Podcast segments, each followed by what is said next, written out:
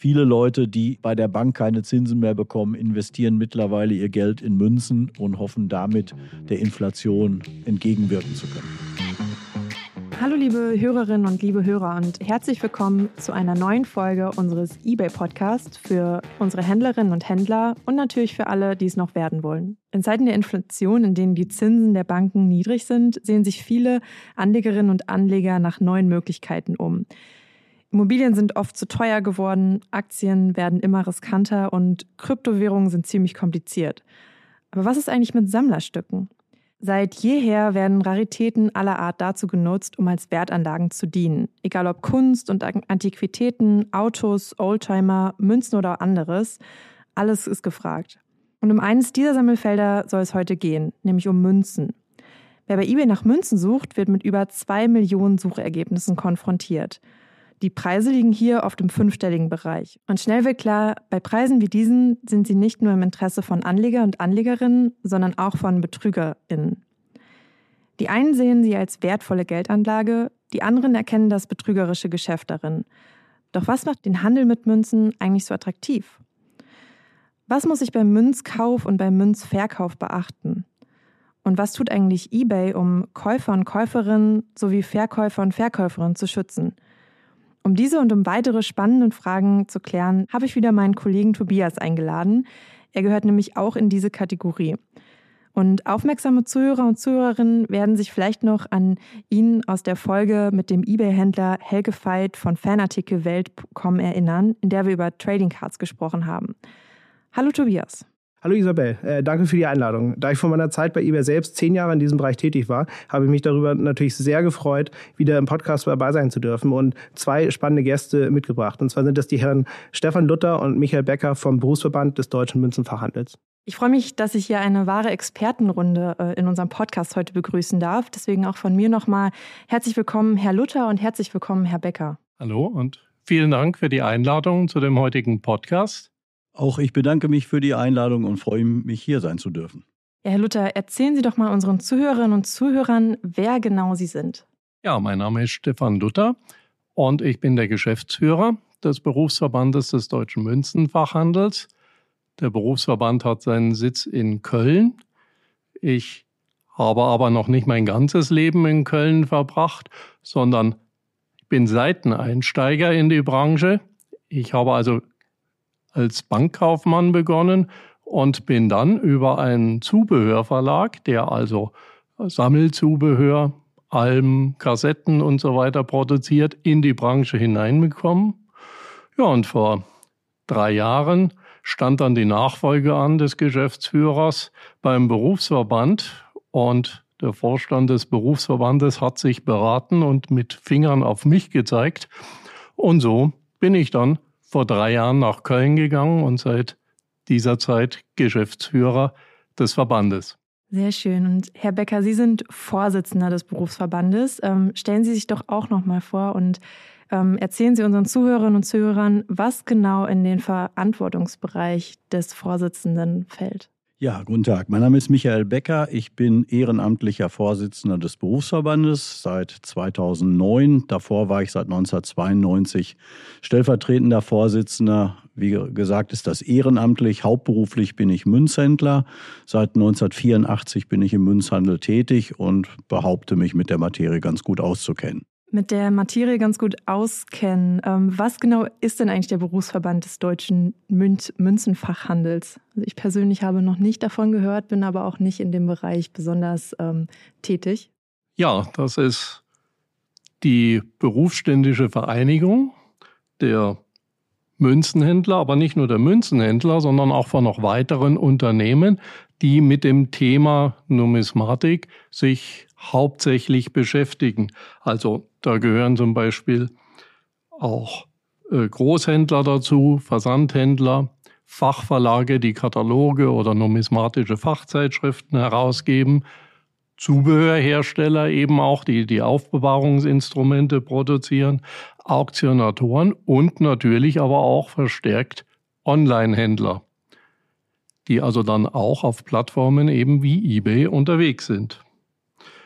Und äh, wir haben jetzt in letzter Zeit auch verstärkt neben Münzenhändlern auch Edelmetallhändler in unseren Verband aufgenommen. Also ein breites Sortiment an Unternehmen rund um die Numismatik. Und was genau ist dann Ihr Aufgabenbereich? Ja, wir in der Geschäftsstelle, also meine Kollegin und Mitarbeiterin und ich, wir sind in der Geschäftsstelle der erste Ansprechpartner für unsere Mitglieder, wenn also Fragen sind. Ähm, wir sind auch diejenigen, die die Kontakte pflegen in der Interessensvertretung für unsere Mitglieder, also bei der Politik, bei der Wirtschaft, äh, ja, bei den Münzprägestätten oder wenn es auch um die Verausgabung der Münzen geht, da haben wir Kontakt mit dem Bundesverwaltungsamt zum Beispiel. Ja, also es ist ein vielfältiges Tätigkeitsgebiet bei uns in der Geschäftsstelle. Über allem stehen unsere Mitglieder, für die sind wir die Ansprechpartner. Ich habe gerade ein Wort aufgeschnappt, ähm, Numismatik. Ähm, was genau verbirgt sich dahinter? Numismatik ist der Fachbegriff für Münzensammeln, für Münzkunde. Es klingt, klingt sehr, sehr, sehr fremd, aber es ist harmlos und Münzensammeln ist, ist ein sehr, sehr schönes Hobby. Klar, dass ich das jetzt sage, aber auch wer noch nicht so viel mit Münzen zu tun hatte, es ist schon spannend und es, es bildet auch. Und äh, das Geld, was man in der Hand hat, wenn man sich damit beschäftigt und das sammelt oder weglegt oder wertschätzt, ist das auch schon eine, eine Frühform von Numismatik. Alle haben wir, noch haben wir alle Münzen im Portemonnaie und schauen uns diese zum Teil an und erfreuen uns, wenn wir exotische Münzen dabei finden. Und äh, insofern steckt in den meisten Menschen doch zumindest ein bisschen Münzinteresse. Inwiefern bildet Münzsammeln? Man lernt äh, bei vielen Münzen Länder kennen, die man selbst noch nicht bereist hat äh, und, und Gegenden, ja, die man nur vom Hörensagen kennt oder noch gar nichts von gehört hat. Und, und Münzen werden halt in allen Ländern der, dieser Welt hergestellt. Und äh, wenn man sich da irgendwie eine, eine eine Ansammlung von Münzen anschaut, äh, sieht man schon eine Menge verschiedener Länder. Und selbst jetzt bei uns im Portemonnaie haben wir halt Münzen aus dem gesamten Eurogebiet. Seit einer Woche jetzt auch Kroatien zum Beispiel. Mhm. Und was muss ich tun, um Teil des Berufsverbandes zu sein, beziehungsweise was für Kriterien muss ich erfüllen, um Mitglied zu werden? Ja, dazu muss man hauptberuflich tätig sein rund um die Numismatik, sage ich mal. Also man muss jetzt nicht unbedingt klassischer Münzenhändler sein.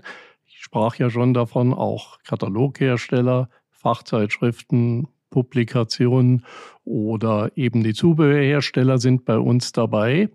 Aber das muss man schon, den Bezug muss man haben zur Numismatik.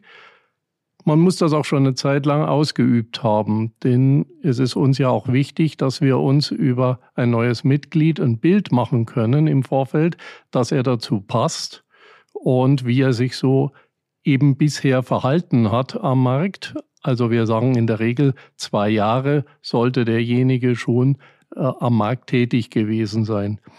Ausnahmen bestätigen die Regel. Also wenn jemand einen ja, vergleichbaren Werdegang hat in der Vergangenheit, dann geht das schon mal. Aber diese Voraussetzungen sollte er schon erfüllen. Und er muss dann auch mit seinem Aufnahmeantrag drei Referenzen bei uns mit vorliegen. Das heißt Bestätigungen von Mitgliedsunternehmen, die die Aufnahme des Bewerbers in den Verband befürworten, die also aus ihrer Erfahrung auch schon sagen können, jawohl, der passt zu uns, den haben wir in unserem Verband gerne mit dabei. Und wenn ich den Antrag zusammen mit den Referenzen eingereicht habe, dann wird die Bewerbung quasi von Ihnen nochmal geprüft und Sie treten dann mit dem potenziellen Mitglied in Austausch? Genau so ist es. Also die Bewerbung wird bei uns veröffentlicht. Wir haben da einen Newsletter, der in unregelmäßigen Abständen, man kann grob sagen einmal monatlich, an alle Mitglieder verschickt wird. Darin werden die Bewerber vorgestellt. Und dann ist eine Zeit von drei Monaten, in der können also die Mitglieder positive wie auch negative, wenn es die gäbe, Bemerkungen zu dieser Bewerbung uns in der Geschäftsstelle bekannt geben. Ja, und nach diesen drei Monaten, da entscheidet dann der Vorstand über die Aufnahme. Und ja, in aller Regel haben es die Bewerber dann schon geschafft, bei uns Mitglied zu werden. Sehr schön. Ähm, Für Mitglieder werden dann die fachlichen Interessen vertreten und es wird auch vom Berufsverband ähm, Öffentlichkeitsarbeit rund um das Sammeln von Münzen betrieben. Welche Vorteile bringt so eine Mitgliedschaft noch mit sich? Man, man ist in einem, einem äh, Fachverband, man hat äh, Austausch unter Kollegen, man hat, äh, darf unser seriöses Zeichen führen, sofern man die Aufnahmekriterien erfüllt hat. Und dazu wollte ich noch ergänzen, wir als, als Vorstand können nicht jedes, jeden Antragsteller kennen. Wir haben zurzeit 220 Mitgliedsfirmen aus dem ganzen Bundesgebiet. Wenn jemand einen Antrag stellt, dann sind wir auf die Mithilfe unserer Mitglieder angewiesen, die uns eben sagen, ja, den kennen wir, der ist in Ordnung, mit dem habe ich schon geschäftlich zu tun gehabt. Oder eben auch die Hinweise, oh, äh, der ist nicht seriös genug, um bei uns Mitglied zu werden. Und deshalb wird es veröffentlicht. Wir entscheiden das auch schon mal gar nicht alleine. Wir nehmen den Antrag entgegen, prüfen den, veröffentlichen den und dann dürfen die Mitglieder sagen, nee, aus den und den Gründen sind wir dagegen, den möchten wir nicht, dann wird das einer weiteren Prüfung unterzogen und dann ist es auch schon vorgekommen, dass Antragsteller abgelehnt wurden weil sie eben unseren Ansprüchen nicht genügen. Weil wir haben ein, ein Siegel uns quasi erarbeitet im Münzhandel, auf das wir A stolz sind und B, dass wir schützen müssen.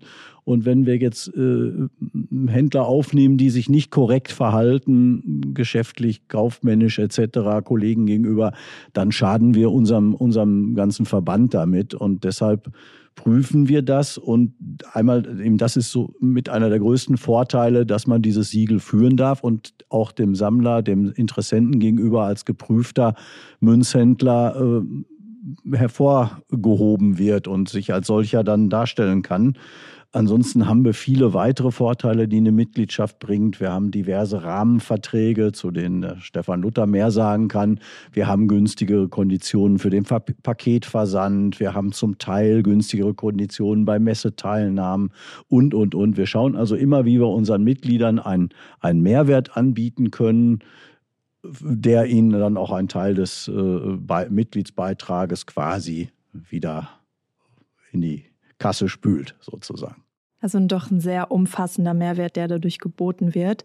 Ähm, lassen Sie uns doch noch einmal etwas tiefer in die Materie einsteigen. Das Thema Münzsammeln wird von vielen wahrscheinlich eher mit der älteren Generation verbunden. Wenn ich zum Beispiel an meine Eltern oder auch Großeltern denke, ist das Thema denn immer noch eher bei den älteren Generationen beliebt oder gibt es mittlerweile auch viele jüngere Sammlerinnen und Sammler, es gibt sehr viele, äh, auch sehr viele jüngere Sammler. Es ist vielleicht eher so, dass ein, ein Münzsammler, der auch mehr Geld ausgibt, der vielleicht, der muss schon, ist in der Regel schon ein bisschen älter, um das Geld überhaupt zur Verfügung zu haben. Man hat sich dann beruflich etabliert, vielleicht sein Haus bezahlt oder die Eigentumswohnung, wie auch immer. Die Kinder sind vielleicht aus dem Haus. Und dann hat man mehr Zeit für ein solches Hobby. Münzsammeln ist ein Hobby, aber viele verbinden es mittlerweile auch mit einer Kapitalanlage. Und deshalb gibt es auch vermehrt jüngere Sammler, die auch in, in Silbermünzen und Goldmünzen investieren und dieses Hobby auch verfolgen. Es wird oft so als Nischen, Nischensache äh, empfunden, aber das ist es meiner Meinung nach gar nicht. Es gab vor vielen Jahren mal eine Plakataktion, da war ganz Deutschland äh, mit Plakaten zugepflastert, auf denen die damaligen D-Mark-Münzen abgebildet waren, 50 Pfennig und äh, seltene Stücke, die man normal nicht im Portemonnaie findet und die waren damals mit Wertangaben äh, versehen und das hat breite Bevölkerungskreise mit dem, mit dem Geld im Portemonnaie sich auch beschäftigen lassen. Und hat sich das Thema ähm, durch den E-Commerce in den letzten Jahren geändert? durch den E-Commerce sind sicherlich noch viel mehr jüngere Leute zu dem, zu dem Hobby gekommen, weil halt die klassischen althergebrachten Vertriebswege wie diese, wie Münzmessen oder ja, Katalogversand etc. da vielleicht eher etwas rückläufig sind und durch die äh, E-Kommerzialisierung hat sich das äh, sicherlich auch dem jüngeren Publikum deutlich mehr angenähert. Tobias, dann bleiben wir mal bei dem Thema ähm, E-Commerce und Onlinehandel, also auch bei unserem Marktplatz. Wie hat sich denn die Zusammenarbeit mit dem Berufsverband und mit Herrn Luthan und Herrn Becker als Ansprechpartner für diese Folge überhaupt ergeben? Du hast ja eben schon gesagt, du bist schon länger in dem Bereich quasi unterwegs. Genau, ja, wir freuen uns schon sehr, dass wir seit, seit einigen Jahren mit dem äh, Münzverband äh, fest zusammenarbeiten. Ähm, die Zusammenarbeit hat sich in den letzten Jahren aufgrund auch der äh, Tatsache, dass äh, wir uns äh, schon aus der Zeit vorher aus dem Münzhandel äh, sehr gut kannten, ähm, doch nochmal intensiviert und wir haben an vielen spannenden Projekten gearbeitet. Äh, einigen Besucherinnen auf der Seite ist wahrscheinlich auch aufgefallen, dass bei Ergebnissen, wenn man nach Münzen sucht, denn äh, das Berufsverband-Logo bei einigen Händlerinnen angezeigt wird. Und das ist sozusagen ein Projekt, das haben wir, das ist das autorisierte Händlerprogramm und das haben wir zusammen mit dem äh, Berufsverband ähm, in die Wege geleitet, dass die Mitglieder des Berufsverbands, die sich zu den Qualitätsmerkmalen und dem hohen Standard des Münzverbandes, sag ich mal, verpflichten, auf unserer Seite auch besonders ähm, erkennbar sind und somit dann auch ein weiteres Gefühl von Sicherheit beim Kaufen von Münzen und Edelmetallen bei uns äh, auf der Plattform äh, dann auch zu erkennen sind. Ähm, und allgemein die Zusammenarbeit mit dem Münzhandel ist super, weil wir auch von deren Seite aus dem Handel sehr viel Feedback bekommen, was verbesserungswürdig ist, was, ähm, was bei manchen Händlern vielleicht auch gerade mal schief läuft. Also wirklich Feedback aus allen Richtungen, die wir bekommen. Und das, das freut uns natürlich sehr, weil wir das aus erster Hand haben und wenn wir Änderungen vornehmen, auf der anderen Seite auch wunderbar über den Münzverband äh, kommunizieren können und das eine ja, breite Anzahl an, an Händlerinnen ähm, ja, erreicht. Und äh, ganz besonders auch, was wir jetzt äh, in diesem Jahr ähm, daran arbeiten, ist das Programm der sozusagen Watchdogs. Das haben wir äh, mit aufgegriffen, weil das bereits schon in dem äh, Briefmarkenverband, in dem APHV ähm, ausgeübt wird. Das ist äh, Watchdogs sind sozusagen eine Gruppe von Händlern, die freiwillig bei uns, bei eBay auf der äh, Seite nach Fälschungen und nach ja, irreführenden Angeboten schauen und diese melden, damit die Käuferinnen und Käufer auf der Seite ähm, nicht die Gefahr laufen, in, in Fälschung zu laufen. Und kommt es oft vor, dass äh, diese Watchdogs ähm, Fälschungen und auch irreführende Angebote entdecken? In letzter Zeit gab es ein Phänomen, das sich vor allem um die 2-Euro-Fehlprägung oder allgemein Euro-Umlaufmünzen als Fehlprägung äh, auf der Seite ähm, breit gemacht hat. Das ging sogar auch bis in die Medien, da gab es ein paar Berichte drüber. Und ähm, da ist es so, dass ähm, 2-Euro-Münzen, nehmen wir mal als Beispiel, gelistet wurden mit absurden Preisen von 2, 500 oder über 1000 Euro. Ich glaube, das teuerste war sogar bis zu 10 Millionen, was auf der Seite angeboten wurde. Und dabei handelt es sich aber eigentlich nur um ganz normale 2-Euro-Umlaufmünzen, die die ähm, Verkäuferinnen dort im Portemonnaie gefunden haben, aber eigentlich der, der numismatische Wert, der Sammlerwert dieser Münzen gar nicht dem entspricht. Also das sind wirklich Münzen, die haben vielleicht eine Zacke, weil die irgendwo äh, runtergefallen sind oder eine Bahn drüber gefahren ist. Und das wird dann als Fehlprägung dargestellt, aber eigentlich ist es nur Irreführung. Und ähm, wir sind daran auch bemüht, denn genau, dass diese ähm, Angebote gemeldet werden und auf der anderen Seite halt auch ähm, über den mit dem oder in der Zusammenarbeit mit dem Münzverband auch die Nutzer aufklären darüber, dass halt, wenn wirklich Fehlprägungen im Portemonnaie gefunden werden können, es gibt durchaus welche, die einen Wert haben. Die Werte bewegen sich aber meistens so im Bereich von 50 bis maximal 100, vielleicht 200 Euro, ähm, wenn das wirkliche Fehlprägungen sind, die bei der ähm, beim Prägevorgang passiert sind. Aber die, sagen wir mal, 90 Prozent, 99 Prozent der Prägungen, die derzeit gefunden werden oder angezeigt werden, die sind leider dementsprechend nicht diese Werte wert. Okay, und Herr Becker, was sollte ich dann als Verkäufer bzw. Verkäuferin für Münzen beim Verkauf beachten? Also es wäre schön, wenn die Verkäufer solche Münzen, wie Herr Körner gerade ja. geschildert hat, nicht anbieten würden, weil das macht alle Welt nur verrückt. Auch mich und meine, unsere Kollegen rufen täglich Leute an und sagen, ja, ich habe was gehört, ich habe was gelesen, ich habe hier eine 2-Euro-Münze, die soll jetzt äh, was Fünfstelliges wert sein und da muss man den Leuten schon beibringen, dass das alles Blödsinn ist. Äh, diese Angebote wäre schön, wenn die irgendwie eingeschränkt würden, aber das geht, glaube ich, nicht äh, durch eine Verkäuferdisziplin, sondern da müssen dann diese Watchdogs tätig werden. Ansonsten würde ich einem Verkäufer empfehlen, eine möglichst genaue Beschreibung, eine möglichst wahrheitsgemäße Beschreibung, ordentliche, vernünftige Fotos und bei der Münze auch auf vorhandene Mängel hinweisen, weil das zahlt sich langfristig dann aus, wenn die Kunden zufrieden sind und nicht nachher zu Hause sagen, Mensch, was habe ich da für einen Mist gekauft? Das ist ja jetzt viel, viel schlechter erhalten, als es auf den Bildern da war. Und äh, ehrlich an ehrlich das Produkt beschreiben und und eine ehrliche Ware äh, anbieten ist besser als irgendwelche nebulösen Fotos ganz ganz schlecht fotografiert mit dem Vermerk Dachbodenfund. Ich habe hier was gefunden ich weiß nicht was es ist. Und dann äh, soll das dann hochgesteigert werden von Leuten die sich ein bisschen wie Glücksritter fühlen und meinen sie könnten da jetzt das Riesenschnäppchen machen da wird dann die die die Gier äh, äh der Leute ausgenutzt wenn man wenn man solche Angebote einstellt. Und äh, das ist meiner Meinung nach nicht seriös. Und wenn ich jetzt eine Münze kaufen möchte, was gibt es beim Münzkauf zu beachten? Und vor allem, wenn ich mich noch nicht so gut ähm, auskenne wie Sie. Wir haben gerade schon mal über demolierte Münzen gesprochen, die in der Regel nicht fünfstellig äh, wert sind. Ja, also da gilt das Gleiche. Man muss gucken, wer der Anbieter ist. Ist der Anbieter seriös? Ist der entweder Mitglied im Berufsverband, wie ich ja jetzt aus Eigeninteresse sagen muss, oder aber hat er zumindest viele Bewertungen und, und positive Bewertungen vor allen Dingen. Also bei jemandem, der jetzt irgendwas, was ganz teuer äh, scheint, äh, ganz billig einstellt und erst drei eBay-Bewertungen hat, wäre da sicherlich Vorsicht geboten. Dann lieber sich an seriöse Powerseller und organisierte Fachhändler wenden und da auch dann nicht Münzen von irgendwie nebulosen Fotos ersteigern, sondern von vernünftigen Fotos, vernünftig beschrieben und äh, und die Finger weglassen von irgendwelchen vermeintlichen Fehlprägungen, wo die Münze nur eine, Macke hat. Manche Sachen sind auch äh, manuell, also maschinell beschädigt, vorsätzlich beschädigt, um eine Fehlprägung zu suggerieren.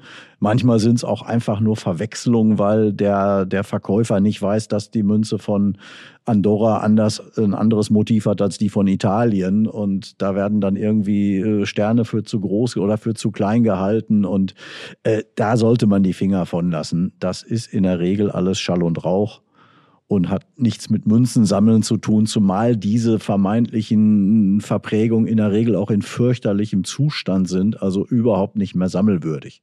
Tobias, ihr habt über die enge Zusammenarbeit mit dem Münzverband ähm, im letzten Jahr fleißig Feedback gesammelt, hast du eben erzählt. Ähm, also da ist ein sehr enger Austausch entstanden. Die Verkaufsgebühren auf der Plattform waren dabei häufiger der Kritikpunkt, hattest du in der Vorbereitung für heute schon mal erwähnt. Ähm, habt ihr hier irgendwas unternehmen können? Ja, wir haben im engen Austausch mit dem äh, Münzverband ja fleißig das Feedback gesammelt und ausgewertet und die Kritik an der Verkaufsprovision kam relativ häufig vor und äh, dies haben wir uns nochmal genauer angeschaut und ähm, haben dann dementsprechend im letzten Jahr eine Aktion gestartet in Zusammenarbeit mit dem Münzenverband, in dem wir für eine kleine Gruppe von Händlern einen Test durchgeführt haben, in dem wir die Verkaufsgebühr reduziert haben. Und während dieser Promotion der Aktion haben wir ähm, festgestellt, dass dies einen positiven Effekt auf das Verhalten der Händler hatte, dass mehr Produkte gelistet wurden, dass ähm, mehr, dass die Preise auch angepasst wurden und dementsprechend äh, konkurrenzfähigere Produkte bei uns auch auf dem Marktplatz ähm, angeboten wurden. Und daraus resultierend haben wir beschlossen, dass wir jetzt zum 1. März 2023 die Verkaufsgebühren in der Kategorie Münzen allgemein für alle Händlerinnen und Händler und für alle Verkäuferinnen und Verkäufer auf der Seite von 11 Prozent auf 6,5 Prozent reduzieren werden. Das sind auf jeden Fall großartige News für unsere Händlerinnen und Händler. Ähm, Glückwunsch schon mal an äh, dich und dein Team, das da so hart dran gearbeitet hat. Wir haben jetzt sehr ausführlich darüber gesprochen, warum es in dieser Branche so wichtig ist, mit seriösen Händlerinnen und Händlern zusammenzuarbeiten. Wie kann ich denn herausfinden, wenn ich zum Beispiel in unserem Keller von meiner Großmutter eine Münzsammlung finde, wie viel diese wert ist? Da können Sie sich vertrauensvoll an unsere Mitglieder wenden. Wir haben auf unserer Homepage eine Mitgliederliste. Da kann man auch äh, Sortierfunktionen eingeben. Sie können nach Ort sortieren und können den Händler, die Händler, die in Ihrer Nähe sind, entsprechend kontaktieren, per E-Mail, per Telefon, wie auch immer. Ansonsten, wenn Sie im Raum Berlin wohnen, kann ich Ihnen empfehlen, vom 3. bis 5. Februar findet im Estrell Hotel die weltgrößte Münzenmesse statt. Dort sind viele, viele Händler, denen sie ihre Schätze zeigen können. Dort ist auch der Berufsverband mit einem eigenen Informationsstand vertreten. Wir haben dort extra eine Sachverständigen-Ecke eingerichtet, wo einer unserer Kollegen mit Katalogen, Mikroskop, Lupen und allem, was man so braucht, sitzt und sich gerne ihre Schätze anschaut und ihnen auch mit viel Geduld und mit viel Fachkenntnis erklärt, was sie da für wertvolle Münzen oder auch nicht wertvolle Münzen haben. Und am 4. und 5. März findet ja dann auch schon die Numismata in München statt. Also falls sich jemand dazu entschließt, jetzt mit dem Sammeln anzufangen, sind das wahrscheinlich zwei sehr gute Anlaufstellen, um mit ihnen in Kontakt zu treten. Ähm, also Sie werden auch bei beiden Messen vor Ort sein. Habe ich das richtig verstanden? Das ist richtig. Wir sind auf beiden Messen mit einem, mit einem Stand vertreten, bei dem wir uns um unsere Mitglieder und um die Besucher kümmern und mit Aktionen, die im Moment noch nicht, noch nicht feststehen, äh, auch ein bisschen zum, zum Spaß beitragen. In Berlin werden wir zum Beispiel Münzkataloge verschenken, die uns ein, ein Hersteller zur Verfügung gestellt hat.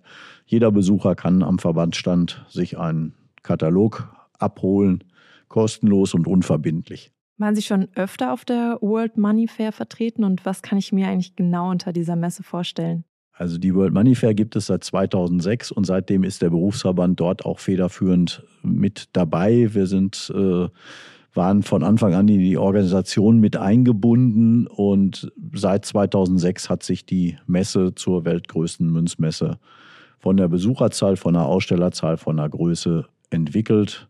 Ich hoffe, ich habe jetzt nichts in Amerika irgendwie falsch eingeschätzt. Dort gibt es auch Münzmessen. Ich bin dabei selber nicht. Wir reden hier vom, vom deutschen und vom europäischen Markt und da ist die World Money Fair mit Sicherheit die Nummer eins. Wie viele Personen kommen da ungefähr? Vor der Pandemie waren es äh, teilweise 15.000 bis 20.000 Besucher in den drei Tagen. Oh, wow. Und Tobias, warst du auch schon mal da? Für mich ist die kommende World Money Fair jetzt im Februar die zehnte. Und ähm, ich bin seit 2011, das war die allererste, bei der ich dabei gewesen bin, mit den zwei Jahren Unterbrechung durch die, durch die Pandemie. Und es ist einfach wie so, ein, wie so ein riesengroßes Familientreffen mittlerweile. Wenn man so viele Jahre dabei ist, man sieht die Händlerinnen und Händler, die Hersteller aus der ganzen Welt, man trifft sich dort einmal im Jahr, macht mittlerweile auch über die äh, Meetings hinaus auch Freunde. Das ist halt auch wirklich, wirklich richtig schönes äh, Aufeinandertreffen, wenn man dort wieder ist. Und sieht man da auch viele junge Leute? Es ist ein sehr gemischtes Publikum, also durch, durchaus. Also von den äh, von den Besucherinnen und Besuchern und auch von den, äh, von den Firmen, die dort daran teilnehmen, ist das wirklich äh, durch die Bank äh, sehr, sehr gemischt. eBay Deutschland war ja auch bei der European Trading Card Show in München vertreten.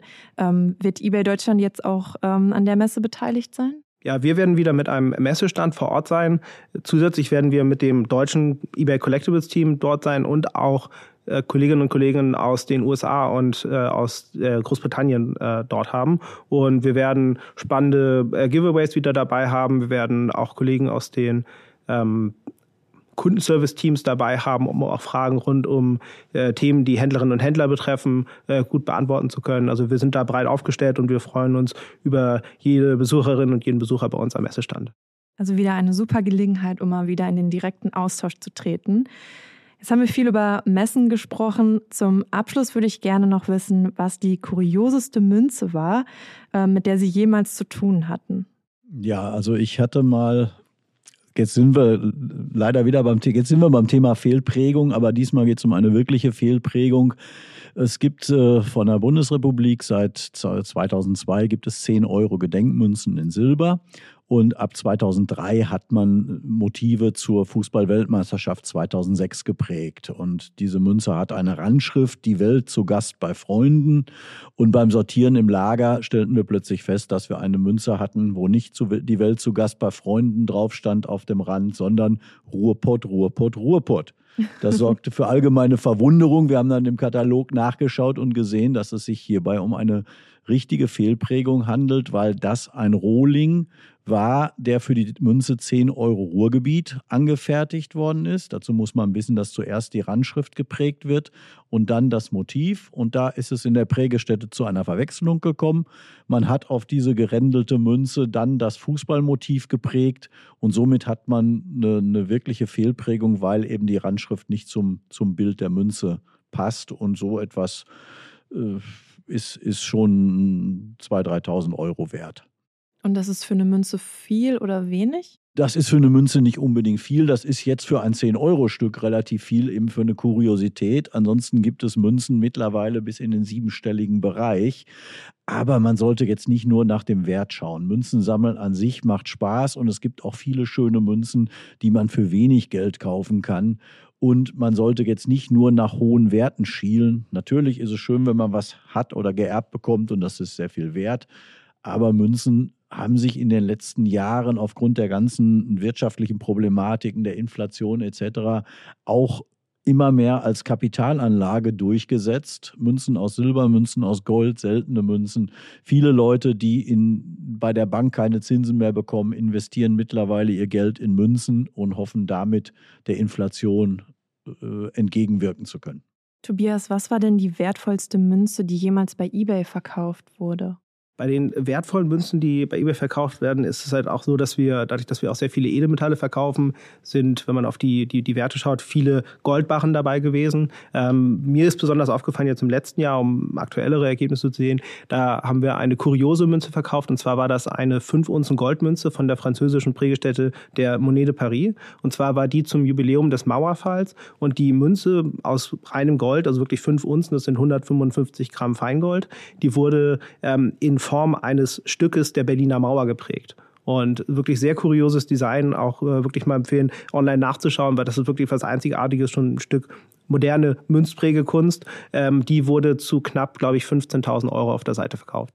Gibt es das öfter, dass Münzen nicht in einem klassischen Münzformat verkauft werden? Das hat sich in den letzten Jahren interessanterweise sehr stark auch in die Richtung entwickelt, um auch jüngere Sammlerinnen und Sammler zu, zu ähm, adressieren. Ähm, da gibt es sehr viele Prägungen, die auch Bezug haben auf moderne äh, Filme. Es gibt jetzt zum Beispiel zu den Zurück in die Zukunft oder zu E.T. Wir haben Mickey Maus Münzen. Die, früher war der Begriff Mickey Maus Münze immer als äh, leichte ähm, Belustigung über Münzen hergestellt. Jetzt gibt es sie tatsächlich. Und ähm, also da ist wirklich ein riesengroßes neues Sammelgebiet entstanden, was auch dann ähm, Sammlerinnen und Sammler anspricht, die jünger sind, aber dann auch zum Bezug zu den Filmen oder zu den Serien äh, dann wieder in dieses Münzsammelthema einsteigen können. Äh, passend auch zu dem Einwurf von Herrn Becker zu dem Thema Münzkuriositäten und auch dem Thema, dass Münzensammeln Geschichte lehrt, fällt mir gerade noch ein Beispiel ein, was ich selbst erlebt habe auf einer Messe in den USA. Dort war auf einer äh, großen Messe von der US Mint eine Münze ausgestellt. Also die US Mint ist die Prägestätte der Vereinigten Staaten. Und das ist eine Münze gewesen mit dem Jahrdatum 1933. Und in dem Jahr wurde in den USA das Goldverbot eingeführt. Und diese Münzen wurden mit dem Prägestempel oder mit dem Jahrgang 1933 geprägt, sollten eigentlich alle eingeschmolzen werden. Nur wenige Münzen haben es dann tatsächlich noch geschafft, die schon geprägt wurden. Die sind in den Umlauf geraten. Und davon sind jetzt mittlerweile, glaube ich, nur noch drei bekannt, die wirklich offiziell im Besitz von äh, Personen sein dürfen. Davon ist eine im Nationalmuseum in den USA. Und eine hat gerade für, ich glaube, das war im letzten Jahr im Sommer für Aussehen gesorgt. Und diese Münze wurde für einen Wert von knapp 20 äh, Millionen Dollar versteigert. Und das ist eine Geschichte, die hinter dieser Münze ist. Die ist denn damals aus der US-Mint in den Umlauf geraten, war zwischenzeitlich in den Händen von dem König von Ägypten, von König Farouk dann an einen äh, sehr wohlhabenden US-Privatsammler, der diese dann im Sommer im Auktionshaus versteigert hat und damit ein Rekordergebnis erzielt hat. Und das ist einfach eine spannende Geschichte, wo man wirklich das Thema Münzen sammeln hat. Das ist natürlich ein sehr hohes Level von Münzen sammeln, aber auch die Geschichte, wie diese Münze dann in den Händen des, des ägyptischen Königs gelandet ist und dann Endeffekt jetzt in einer äh, Sammlung äh, weiter versteigert wurde. Wir hatten in der ähm, Folge, als wir über Sammelkarten gesprochen hatten, darüber gesprochen, dass die Karten idealerweise in einer Folie aufbewahrt werden sollten. Gibt es ein Äquivalent für Münzen? Äh, ja, das gibt es und das sind sozusagen die, die Münzkapseln. Viele von den äh, modernen geprägten Münzen, die auch sehr ja, spiegelnde Oberflächen haben, die sehr empfindlich sind, die werden von den Herstellern direkt gekapselt und da kann man auch wirklich jedem Sammler und jeder Sammlerin äh, zu raten, diese nicht aus diesen Kapseln zu entfernen, da sonst Fingerabdrücke, unschöne Flecken auf diesen Münzen hinterlassen werden. Jetzt wird ja mittlerweile immer mehr bargeldlos bezahlt und es wird ja voraussichtlich auch die Zukunft sein. Mittlerweile kann ich mit meinem Smartphone sogar bezahlen. Wie stehen Sie denn dazu? Wir sehen das schon skeptisch, weil wenn irgendwann keine Münzen mehr im Umlauf sind, dann werden vielleicht jüngere Generationen auch nicht so viel Veranlassung sehen, Münzen zu sammeln. Aber letztendlich sind die Münzen, die wir im Portemonnaie haben, nur der erste Einstieg. Gesammelt werden ja auch Münzen, die 2.000, 3.000 Jahre alt sind, die aus der Antike kommen, die geschichtlich interessant sind. Geld hat es bisher immer gegeben. Und wenn es das irgendwann nicht mehr in unserem täglichen Umfeld gibt, weil wir im Supermarkt mit dem Handy bezahlen, wird es hoffentlich immer noch Münzsammler geben, weil die alten Münzen gibt es und die alten Münzen haben auch einen hohen Wert. Was dann aktuelle Prägungen betrifft, dann wird es vielleicht, ja, dann wird es diese Münzen geben, von denen auch äh, Herr Körner gerade gesprochen hat, in interessanten äh, Formen, interessante Themen, Comic und, und, und. Selbst die Bundesrepublik Deutschland hat mittlerweile Farbmünzen. Als wir denen das vor 10, 15 Jahren mal vorgeschlagen haben, hat man uns bei einem Gespräch, ich sag mal, bald aus dem Büro geworfen. Äh, sowas wäre für Deutschland unwürdig. Mittlerweile gibt es auch in Deutschland kolorierte Münzen und Münzen mit aus unterschiedlichen interessanten Materialien. Insofern sind wir zuversichtlich, dass es immer Sammlermünzen geben wird und auch immer Sammler geben wird. Ja, super spannend. Ähm, ich sehe, ich, äh, es gibt wieder sehr viel zu lernen in einem gänzlich für mich neuen Bereich. Ähm, vielen Dank, dass ihr alle heute da wart. Ähm, es war super interessant. Und nochmal danke, lieber Tobias, dass du auch heute mit dabei warst und uns mit deinem Hintergrundwissen unterstützt hast. Vielen herzlichen Dank, dass wir heute hier sein durften. Vielen Dank. Tschüss und bis zum nächsten Mal.